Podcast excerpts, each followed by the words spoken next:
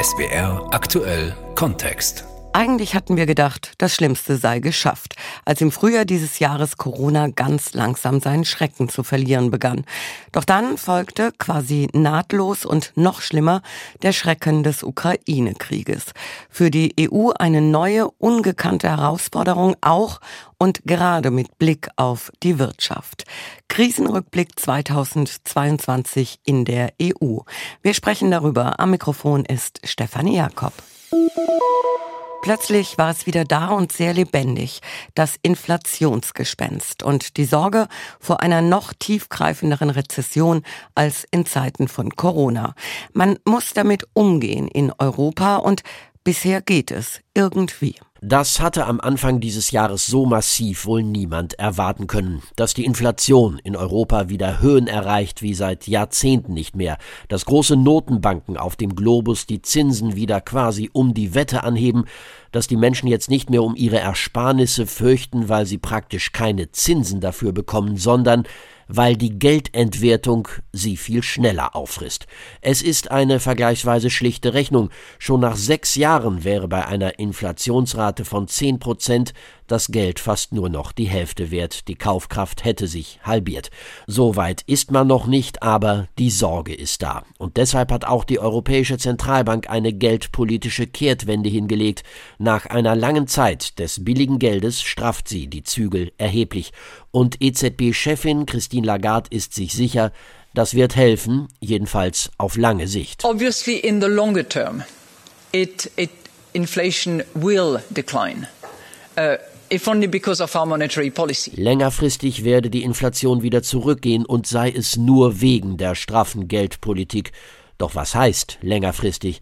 Da ist sich derzeit niemand wirklich sicher. Während nach den neuesten Inflationsdaten zum Jahresende hier und da zumindest etwas Optimismus zu spüren ist, es könnte der Höhepunkt überwunden sein, bleibt Christine Lagarde zurückhaltend. Jedenfalls spricht sie selbst noch nicht von einer Trendumkehr. Hauptpreistreiber bleiben die Energiekosten durch den Ukraine-Krieg, vor allem wegen der weggefallenen russischen Erdgaslieferungen. Ihr selbst gesetztes Sparziel hat die EU beim Gasverbrauch immerhin erreicht. Mit dem beschlossenen Gaspreisdeckel will sie dafür sorgen, dass der Gaspreis nicht weiter unkontrolliert in kaum mehr bezahlbare Höhen steigt, indem sie unter bestimmten Bedingungen einfach nicht mehr für das Gas bezahlt auf den großen internationalen Märkten als 180 Euro pro Megawattstunde.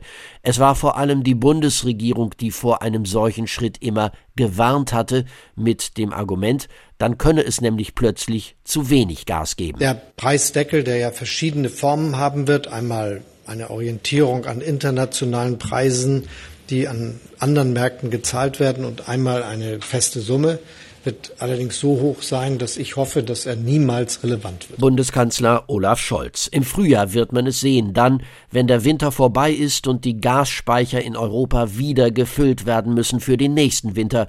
Es könnte jedenfalls ein Streit um die dann verfügbaren Gasmengen ausbrechen in Europa, aber darüber will man jetzt besser noch nicht reden. Schließlich soll der Preisdeckel ja insgesamt eine dämpfende Wirkung haben auf die Energiepreise und die Inflation. Immerhin, die Wirtschaft in der EU insgesamt hält alledem zumindest bisher besser stand als geglaubt. Das Wachstum bekommt zwar Dämpfer, aber überschaubare bisher, was Ökonomen zufolge vor allem auch daran liegt, dass die Politik der Bevölkerung finanziell massiv unter die Arme greift. Der Doppelwumms in Deutschland ist da europaweit nur ein Beispiel und alles bezahlt mit neuen Schulden. Daran führe den einzelnen Staat auch kaum ein Weg vorbei, sagt Jeromy Zettelmeier, Chef des Wirtschaftsinstitutes Bruegel in Brüssel. Nur um sozusagen seinen sozialen Verpflichtungen nachzukommen, wird der Staat mehr Geld ausgeben müssen.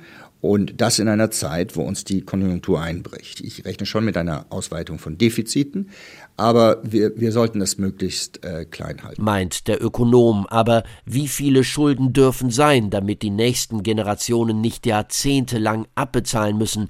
Auch darüber wird gestritten in Europa. Viele, vor allem in den südlichen Mitgliedsländern, wollen die EU-Schuldenregeln lockern, sonst drohe ökonomisch eine massive Schieflage. Andere, Deutschland, die Niederlande, Skandinavien, halten davon wenig. Wirtschaftliche Stabilität könne man nicht auf immer größeren Schuldenbergen bauen, heißt es. Diese Frage zu klären, ohne dabei Europas Einigkeit zu riskieren oder eine wirklich tiefe Rezession, das dürfte eine der zentralen Herausforderungen werden für die EU in dieser Krise und in 2023. Holger Beckmann, Brüssel. SWR aktuell Kontext. Immer wieder geraten Zivilistinnen und Zivilisten zwischen die Mühlen höchster Diplomatie. Nämlich dann, wenn sie im Ausland als Geiseln genommen werden. Zuletzt hatte der Fall der US-amerikanischen Basketballerin Britney Griner Schlagzeilen gemacht. Sie saß in Russland im Gefängnis und wurde kürzlich gegen den russischen Waffenhändler Viktor Butt, der auch als Händler des Todes bekannt ist, eingetauscht. Im Falle eines Belgiers, der im Iran im Gefängnis sitzt, scheint die Lage dagegen aussichtslos. Birgit Radatz berichtet. Olivier Van Stertegem ist aufgewühlt. Er verstehe die Welt nicht mehr, sagte er am Telefon. Bei einem Treffen mit dem belgischen Justizminister habe er von der Verurteilung seines besten Freundes Olivier van de Castel zu mehreren Jahren Gefängnis im Iran erfahren. Der iranische Justizminister hat bestätigt, dass er zu 28 Jahren Haft verurteilt wurde. Bisher ist es weder für die belgische Regierung noch für die Angehörigen möglich herauszufinden, was ihm eigentlich vorgeworfen wird. Man kann sich aber vorstellen, dass die Vorwürfe schwerwiegend sein müssen angesichts der Strafe, aber wir wissen auch, dass es völlig willkürlich und ungerecht ist. Seit mehr als neun Monaten ist Van Stertegem sozusagen der Pressesprecher der Angehörigen von Olivier van de Castel. Er tritt regelmäßig in Talkshows auf, gibt Interviews auch an die ausländische Presse. Es ist, so sagt er, derzeit die einzige Möglichkeit, aktiv zu bleiben in einer ausweglosen Situation. Olivier van de Castel arbeitete im Iran für eine Hilfsorganisation. Als sein Visum nicht verlängert wurde, verließ er das Land zunächst. Im Februar dieses Jahres sei er erneut nach Teheran gefahren, um, so sagt es seine Familie, seine Wohnung dort zu kündigen und Verträge aufzulösen. Er wollte einen neuen Job bei den Vereinten Nationen beginnen. Doch so weit kommt es nicht. Van de Castel wird festgenommen, seine Familie hört nur spärlich von ihm. Ein im Oktober aufgenommenes Bild zeigt den NGO-Mitarbeiter abgemagert mit eingefallenen Wangenknochen. Von Foltermethoden ist die Rede. Seine Familie startet eine Petition, in der sie seine Freilassung fordern. In Brüssel hängt sie in Buchläden zusammen mit den Fotos des Belgiers. Auch Amnesty International schaltet sich ein, startet eine Kampagne für seine Freilassung. Zwischenzeitlich tritt Olivier van de Castel außerdem in den Hungerstreik. Doch es hilft nichts. Die belgische Regierung reagierte zunächst im Sommer auf Bitten der Familie und bereitete einen Gefangenenaustausch vor. Denn im Gegenzug wollte das iranische Regime die Freilassung von Assadollah Assadi erzwingen, ein in Belgien wegen Terrorismus verurteilter ehemaliger Diplomat. Doch das belgische Verfassungsgericht stoppte den geplanten Austausch kürzlich. Zuvor hatte eine Instanz davor die Auslieferung zunächst genehmigt, aber die damaligen möglichen Anschlagsopfer gingen dagegen vor.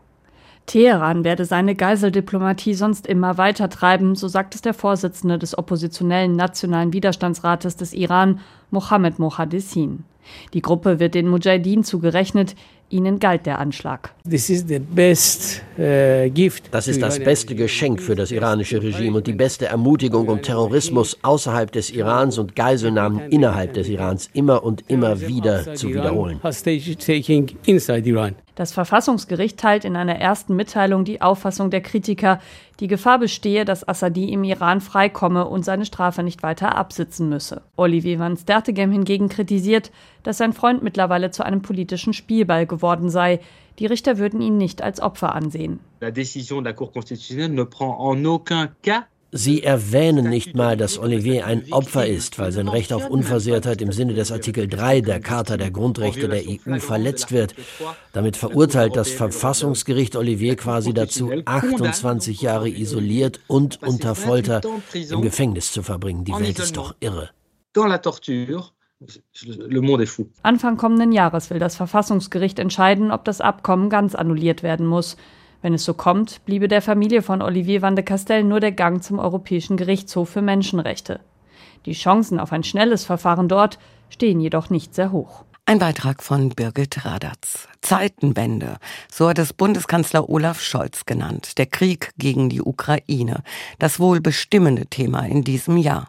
Jakob Mayer darüber, was dieser Krieg mit Europa gemacht hat. Der Schock ist gewaltig am frühen Morgen des 24. Februar. Kurz nach den ersten Meldungen aus der Ukraine verurteilt EU-Kommissionschefin Ursula von der Leyen die russische Invasion.